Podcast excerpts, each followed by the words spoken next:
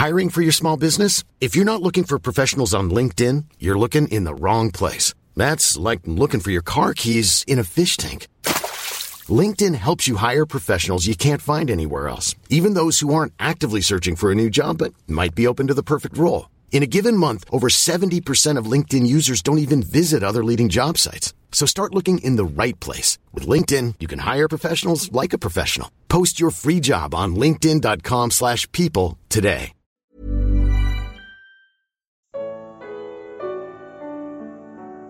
Porque Deus não dá valor à inteligência humana. Evangelho de Lucas. Comentário de Mari Persona. Após ter revelado a completa expulsão de Satanás do céu, o que ainda está para acontecer, Jesus exulta no Espírito Santo por algo que dificilmente alguém exultaria: a vantagem da falta de inteligência. Ele diz: Eu te louvo, Pai, Senhor do céu e da terra, porque escondeste estas coisas dos sábios e cultos e as revelaste aos pequeninos. Sim, Pai, pois foi assim do teu agrado. As pessoas gostam de colocar Jesus no pódio, lado a lado com grandes filósofos e cientistas, porém a filosofia se ocupa da sabedoria humana e a ciência do conhecimento humano, coisas que não são eternas, portanto, seu valor é relativo. Para entender isto, é preciso levar em consideração as dispensações ou maneiras como Deus trata a humanidade. Em um determinado momento da história, Deus tomou de uma amostra para testar a raça humana. Quando você quer verificar se a água de uma represa é boa, você não testa toda a represa, mas apenas uma amostra. Foi o que Deus fez e esta amostra é o povo de Israel. Durante o período do judaísmo, o homem ainda estava sendo testado em seu estado natural para viver na terra para sempre. Para isso, além da direção divina, ele precisaria também de, inteligência e conhecimento, e esta é uma das razões dos judeus darem tanto valor às conquistas intelectuais. Até hoje, 25% dos ganhadores do prêmio Nobel foram judeus. Se considerar que em um planeta de 7 bilhões de habitantes existem menos de 20 milhões de judeus, você irá concordar que este é o povo mais inteligente do planeta. Os cientistas relutam reconhecer isto por medo de serem taxados de racistas, mas o fato de certas doenças neurológicas afetarem principalmente judeus demonstra que eles possuem um cérebro diferenciado. Se você for palestino, deve estar me odiando por eu dizer isto, mas espere até eu concluir. Se por um lado os judeus são os seres humanos com maior capacidade intelectual do mundo, por outro, esta amostragem que Deus tomou para testar a raça humana é também uma prova de que não é pela inteligência e pelo conhecimento intelectual que se chega a Deus. Os judeus não apenas rejeitaram o seu Messias e Rei, como também o pregaram numa cruz e até hoje persistem em odiá-lo. Eu pergunto: isso é inteligência? Sim, isto é inteligência, inteligência humana. E é por esta razão que Jesus exclama exultante: Eu te louvo, Pai, Senhor do céu e da terra, porque escondeste estas coisas dos sábios e cultos e as revelaste aos pequeninos. Nos próximos três minutos, saiba o porquê de uma inteligência humana não ser uma vantagem na nova criação. Ao escrever aos cristãos da Galácia, que insistiam em guardar a lei de Moisés, para serem salvos, Paulo diz a eles: de nada vale ser circuncidado ou não. O que importa é ser uma nova criação. Isso está em Gálatas 6,15. Eh, em sua carta aos Coríntios, ele acrescenta: Portanto, se alguém está em Cristo, é nova criação. As coisas antigas já passaram, eis que surgiram coisas novas. Percebe que isso implica numa mudança no modo de Deus tratar com o homem antes e depois de Cristo? Na cruz, Deus pôs um ponto final no homem, em seu estado natural e na velha criação. Em Jesus ressuscitado, nós temos o primeiro exemplar de uma nova criação. O homem da primeira criação possuía um cérebro de matéria vinda da terra, e limitado a entender as coisas em um espaço-tempo tridimensional, as coisas da terra. O homem da nova criação terá o seu cérebro transformado para compreender as coisas nos no novos céus e na nova terra, a eternidade, quando o tempo deixar de existir. Quando você recebe a nova vida que está em Jesus e crê nele como seu Salvador, o seu cérebro físico ainda permanece o mesmo, bem como o seu corpo material. Mas você já recebe a nova natureza que pertence à nova criação. E o Espírito Santo vem também habitar em você. O seu corpo ainda aguarda a ressurreição para ser transformado à semelhança do corpo glorioso de Jesus. Mas a sua mente já está capacitada a entender as coisas celestiais, ainda que como em espelho. É como se você vivesse no velho hardware rodando um software de última geração. O apóstolo Paulo explica dessa forma agora, pois vemos apenas um reflexo obscuro, como em espelho, mas então veremos face a face. Agora conheço em parte, então conhecerei plenamente. isso está em 1 Coríntios 13, 12. Naquele tempo, espelhos eram chapas de bronze polido, que davam uma vaga ideia do que era refletido neles.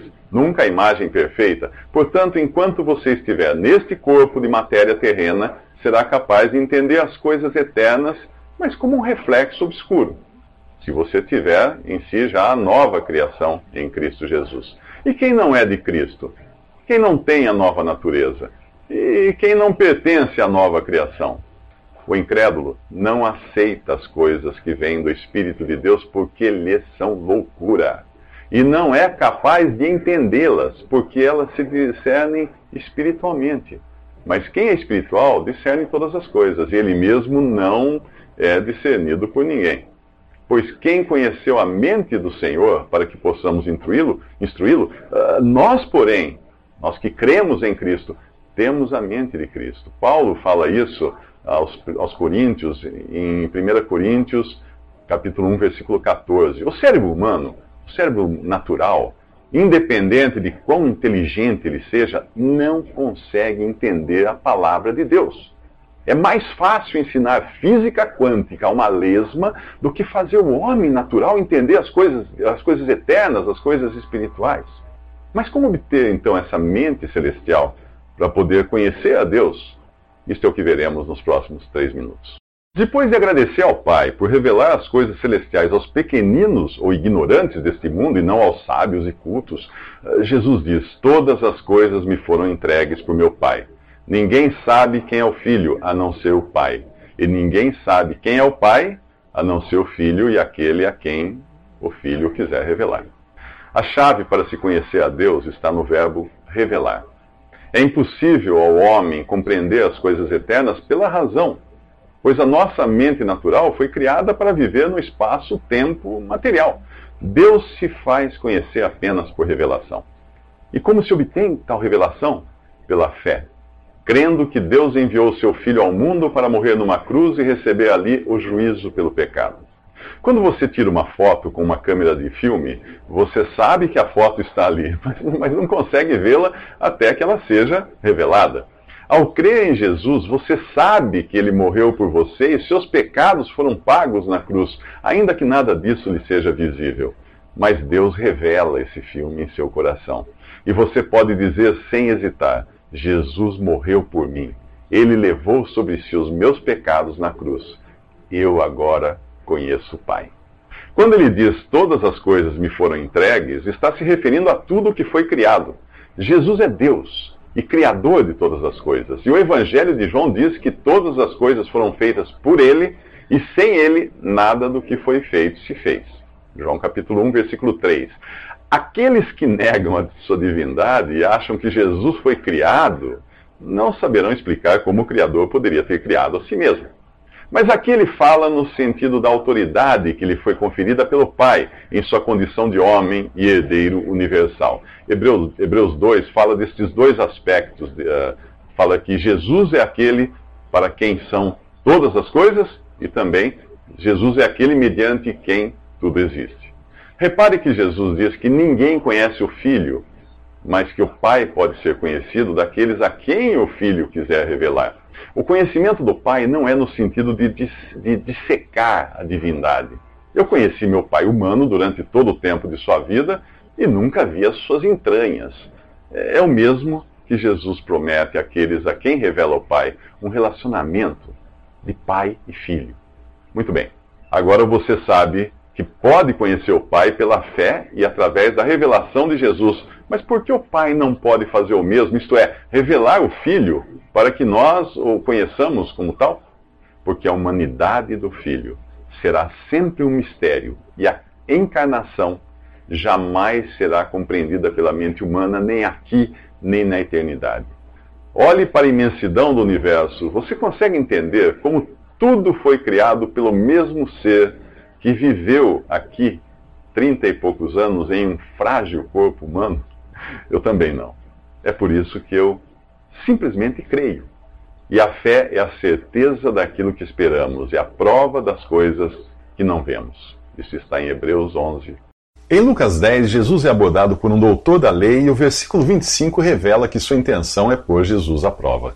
Ele pergunta: Mestre, o que preciso fazer para herdar a vida eterna? Para entendermos a pergunta, precisamos entrar na mente daquele judeu e raciocinar como ele. De que vida ele está falando? Não é da mesma vida eterna que hoje um crente em Cristo possui. O doutor da lei pergunta o que preciso fazer, porque a lei exigia do homem obediência para ser recompensado em sua vida aqui.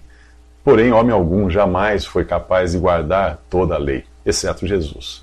A lei, portanto, não pode salvar, mas apenas mostrar que o homem é incapaz de alcançar os padrões divinos. A esperança de um judeu era de vida neste mundo, uma vida longa, próspera, sem fim, no reino terrenal do Messias. A lei dizia: obedeçam aos meus decretos e ordenanças, pois o homem que os praticar viverá por eles. Os mansos comerão e se fartarão, o vosso coração viverá eternamente. Isso está em Levítico 18 e também no Salmo 22. Na doutrina dada à igreja pelos apóstolos, aprendemos que para o cristão a vida eterna está em Cristo. Ela nada tem a ver com a vida de abundância de alimento e prosperidade sem fim prometida aos israelitas. É uma vida sem começo, como Cristo é eterno, sem começo nem fim. Escrevendo aos crentes, João diz: Deus nos deu a vida eterna e essa vida está em seu Filho. Quem tem o Filho tem a vida, quem não tem o Filho de Deus não tem a vida. Escrevi-lhes estas coisas a vocês que creem no nome do Filho de Deus, para que vocês saibam que têm a vida eterna. Este, Jesus, é o verdadeiro Deus e a vida eterna. Isso está em João, 1 João, capítulo 5. Em João, capítulo 3,16, no Evangelho de João, lemos que quem crê no Filho tem a vida eterna. O que, todavia, se mantém rebelde contra o Filho não verá a vida, mas sobre ele permanece a ira de Deus. O doutor da lei, que quer pôr Jesus à prova, está numa posição de antagonismo e rebeldia contra o Filho de Deus. Por mais que ele fizesse, por mais que obedecesse aos preceitos da lei, ainda assim ele não teria vida eterna e estaria destinado ao fogo do juízo eterno. A vida eterna é recebida por graça e pela fé em Jesus, não por nossa obediência à lei. Então é a vez de Jesus colocá-lo à prova, pedindo que ele responda o que está escrito na lei. Ele responde: Ame o Senhor, o seu Deus, de todo o seu coração, de toda a sua alma, de todas as suas forças e de todo o seu entendimento, e ame o seu próximo como a si mesmo. Jesus responde, mas sem falar em vida eterna, dizendo apenas que, se ele obedecesse aos mandamentos, continuaria vivendo, como era a promessa da lei. Ele diz: faça isso e viverá. Mas em seguida, o homem, querendo justificar-se, perguntou a Jesus: E quem é o meu próximo? A resposta de Jesus está nos próximos três minutos.